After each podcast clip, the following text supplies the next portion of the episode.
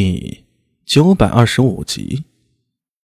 显庆元年冬月，苏定方率麾下苏大为、苏庆杰、娄师德、王孝杰等人进兵至叶蝶河，继后是新疆北部鄂尔齐斯河。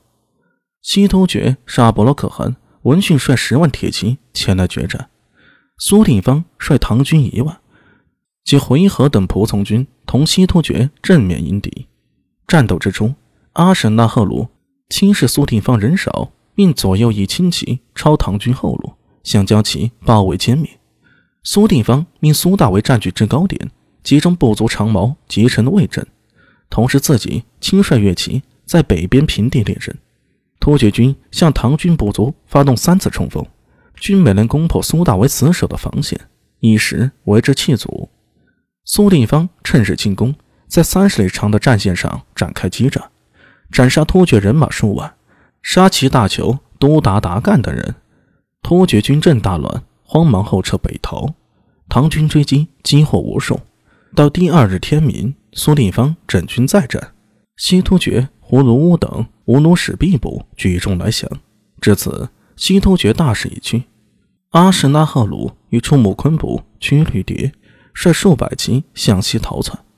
余下的五迭路部听闻沙伯罗可汗战败了，四散奔逃。苏定方命副将萧思业、婆润率各部仆从追赴斜罗斯川，及后世的伊犁河西追击败军。自己则与苏大为、任雅相率领新晋投降的胡人仆从拦截突厥人后路。适逢天降大雪，积雪平地二尺深，部将有人请稍事休息，被苏定方所拒。唐军连夜踏雪并进，昼夜兼程，沿途所过收获突厥人逃散的牧民和牲畜。只是双河长驱直入，一直逼近金牙山，即阿什纳赫鲁牙帐所在。金牙山即后是吉尔吉斯斯坦以西。在这里啊，苏定方再次发挥他用兵如神的闪击战术，铁骑狂飙，轻如烈火，将阿什纳赫鲁攻围在。牙帐最精锐的数万突厥尸气给击溃了。阿史那赫鲁一日受惊，大骇下率余部继续逃亡。苏大为为唐军先锋，率部直至碎叶水，尽夺沙伯罗可汗余部。阿史那赫鲁身边几任其子叠运、续延绰等十余骑，连夜逃往十国西北的苏铎城，即后是乌兹别克斯坦首都塔什干一带。乌铎城城主。伊祖达官，据唐将苏大为之为，设计将阿什纳赫鲁等人诱捕交出，并向大唐请降。此次西突厥宣告灭亡。唐军此次征西突厥，收起人畜前后有四十余万，灭突厥之威震慑西域，彪炳青史。咚咚咚，整齐划一的军靴踏过地面，带起奇异的节律声。龟缩在营帐里的胡人。纷纷向走过来的唐军投去又敬又畏的目光。苏大为带人巡视一圈之后，走回自己的营房，随手将摘下的头盔放在桌上，长呼了口气，身上的衣甲不轻，绕着苏铎城一圈走下来，在这冬月里，居然也觉得热气腾腾的。阿米，门外有人喊了一声，苏大为听的是苏庆杰的声音，头也不抬的说道。进来吧，苏庆杰、阿什纳道真两人先后走入，后面还跟着一个畏畏缩缩的人。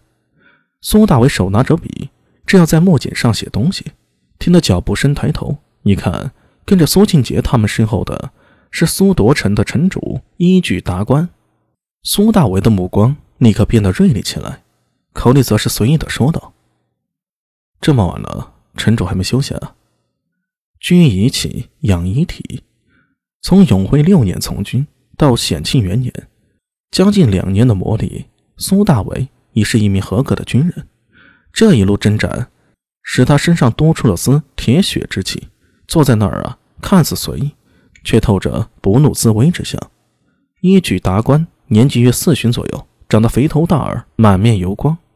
如果不知他是城主，只怕还以为他是一名油滑的商人。他今夜是特意来访。甚至换上了一身不知从哪里弄来的唐装，显得有些不伦不类的。见苏大为问起，一举达官脸上堆起了笑容，两眼都眯成了缝了，用手抚胸，鞠躬道：“将军辛苦了，小人是想将军及麾下各位小将军一路风尘仆仆，都未及休息。我们苏夺城不比得大国，也想慰劳一下将军，所以备了些土产，还有上好的美酒，还有会跳胡旋舞的胡姬。若将军不嫌弃。”明日我想在城内宴请将军。苏大为盯着对方，脸上挂着似笑非笑的神情。